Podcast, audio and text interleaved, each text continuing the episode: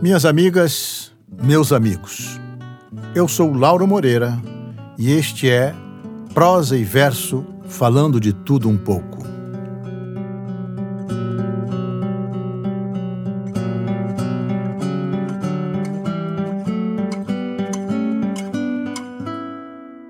João Cabral de Melo Neto João Cabral de Melo Neto nasceu de família ilustre em 1920 no Recife, terra de seu primo e também grande poeta Manuel Bandeira. Aos 25 anos ingressa na carreira diplomática, servindo por mais de 40 anos em vários países, sobretudo na Espanha, onde viveu em Madrid, Sevilha e Barcelona.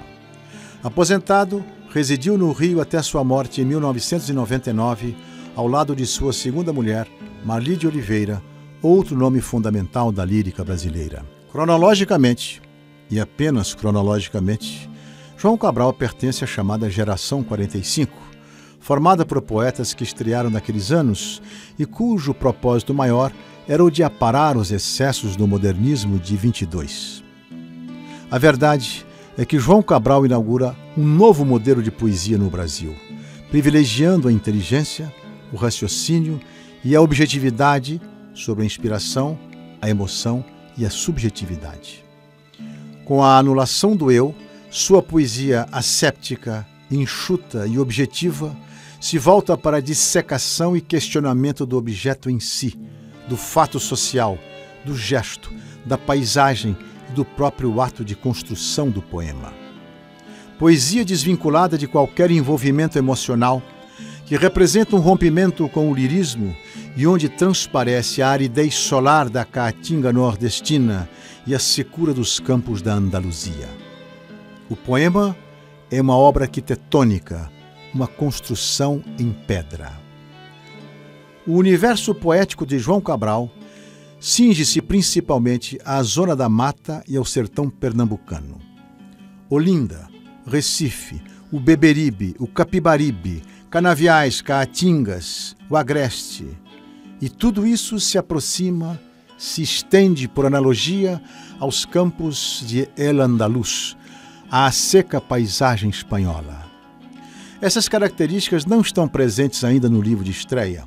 Pedra do Sono, de 1942, onde o próprio autor reconhece que as imagens revelam matéria surrealista, no sentido de oníricas, subconscientes. A base de sua concepção poética aparece de fato em sua segunda obra, O Engenheiro, de 1945, onde, a partir do título, se observam a atitude racionalista e o controle das emoções. Esses conceitos serão aprofundados em psicologia da composição, quando até o ato de escrever é analisado e colocado em questão.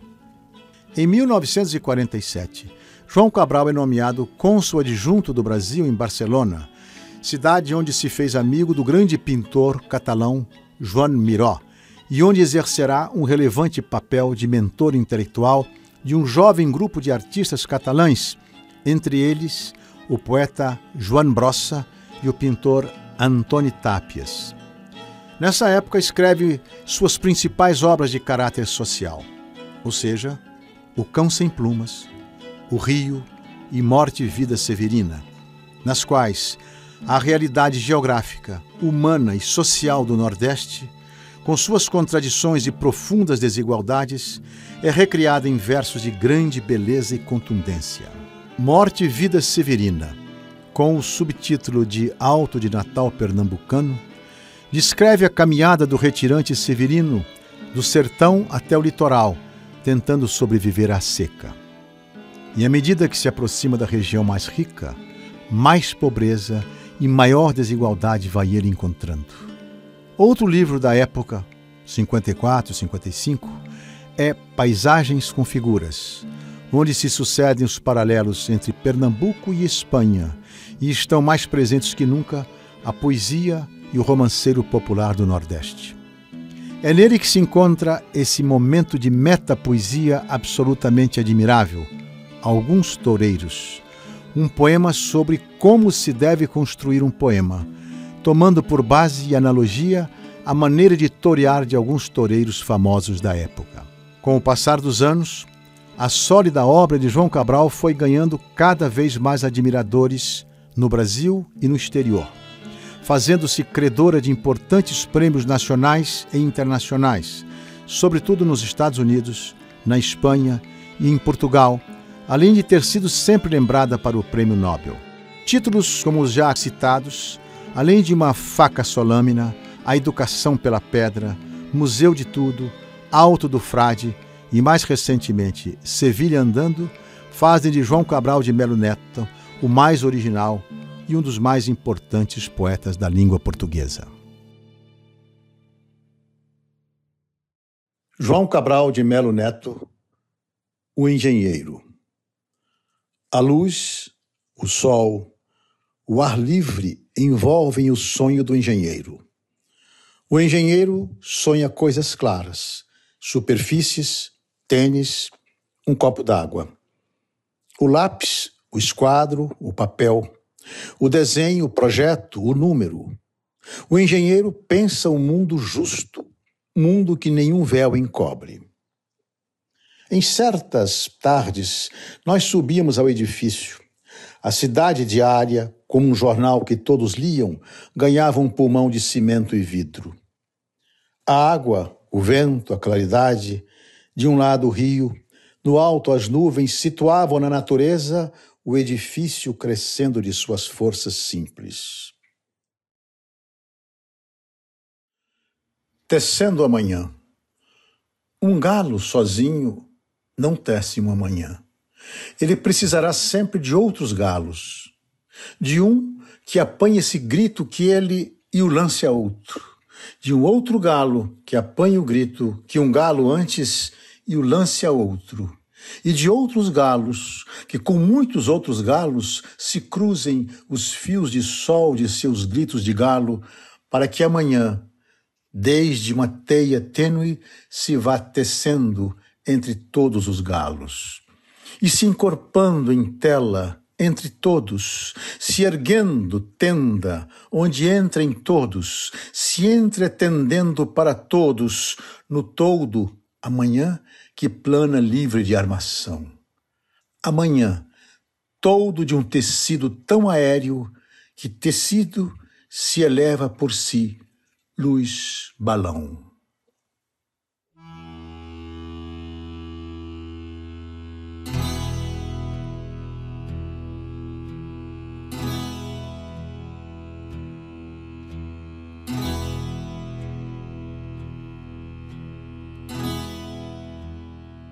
Morte Vida Severina. O retirante explica ao leitor quem é e a que vai. O meu nome é Severino. Não tenho outro de pia. Como há muitos severinos, que é santo de Romaria, deram então de me chamar Severino de Maria. Como há muitos severinos com mães chamadas Maria, fiquei sendo o da Maria do finado Zacarias mas isso ainda diz pouco. Há muitos na freguesia, por causa de um coronel que se chamou Zacarias e que foi o mais antigo senhor desta sesmaria. Como então dizer quem fala ora vossas senhorias? Vejamos, é o Severino da Maria do Zacarias, lá da Serra da Costela, limite da Paraíba. Mas isso ainda diz pouco se ao menos mais cinco havia com o nome de Severino, filhos de tantas Marias, mulheres de outros tantos já finados Zacarias, vivendo na mesma serra magra e ossuda em que eu vivia. Somos muitos severinos, iguais em tudo na vida. Na mesma cabeça grande que a custo é que se equilibra, no mesmo ventre crescido, sob as mesmas pernas finas, e iguais também porque o sangue que usamos tem pouca tinta. E se somos severinos iguais em tudo na vida, morremos de morte igual, mesma morte severina, que é a morte de que se morre de velhice antes dos trinta, de emboscada antes dos vinte, de fome um pouco por dia, de fraqueza e de doença é que a morte severina ataca em qualquer idade e até gente não nascida. Somos muitos severinos iguais em tudo e na sina. A de abrandar estas pedras, suando-se muito em cima, a de tentar despertar terra sempre mais extinta, a de querer arrancar algum roçado da cinza. Mas, para que me conheçam melhor vossas senhorias e melhor possam seguir a história de minha vida, passo a ser o severino que em vossa presença emigra. Alguns toureiros.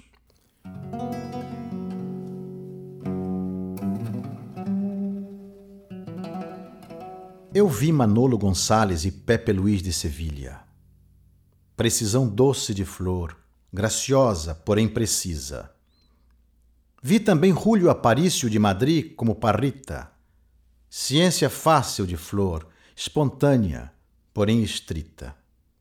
Vi Miguel Baez Litre, dos confins da Andaluzia, que cultiva uma outra flor, angustiosa de explosiva. E também Antônio Ordonhes, que cultiva flor antiga, perfume de renda velha, de flor em livro dormida.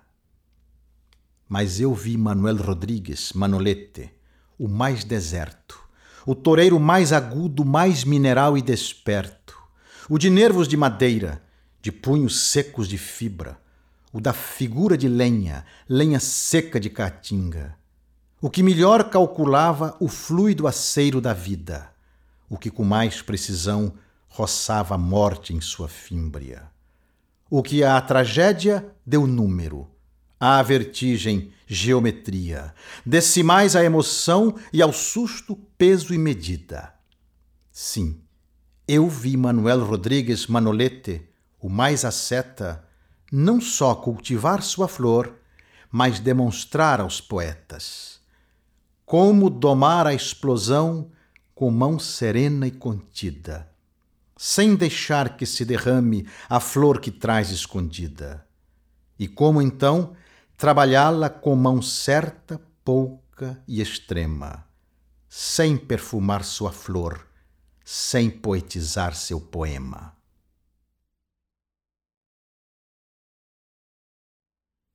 Estudos para uma bailadora andaluza. 1. Um. Dir-se-ia quando aparece, dançando por seguirias, que com a imagem do fogo inteira se identifica. Todos os gestos do fogo que então possui, dir-se-ia. Gestos das folhas do fogo, de seu cabelo, sua língua gestos do corpo do fogo, de sua carne em agonia, carne de fogo, só nervos, carne toda em carne viva. Então, o caráter do fogo nela também se adivinha. Mesmo gosto dos extremos, de natureza faminta, gosto de chegar ao fim do que dele se aproxima, gosto de chegar-se ao fim, de atingir a própria cinza. Porém, a imagem do fogo é num ponto desmentida. Que o fogo não é capaz, como ela é nas seguirias, de arrancar-se de si mesmo numa primeira faísca. Nessa que, quando ela quer, vem e acende-a fibra a fibra. Que somente ela é capaz de acender-se estando fria, de incendiar-se com nada, de incendiar-se sozinha. 2.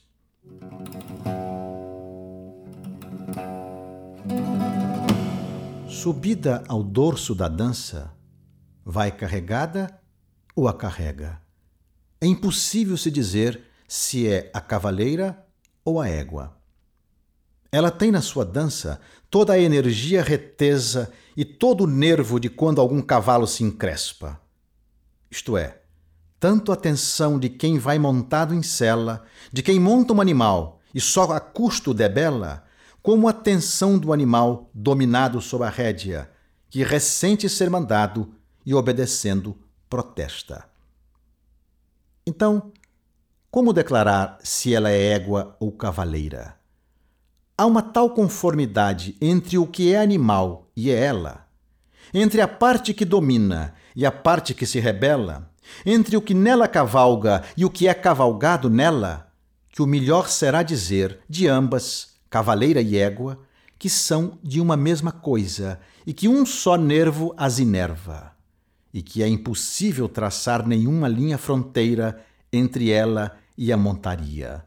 Ela é a égua e a cavaleira.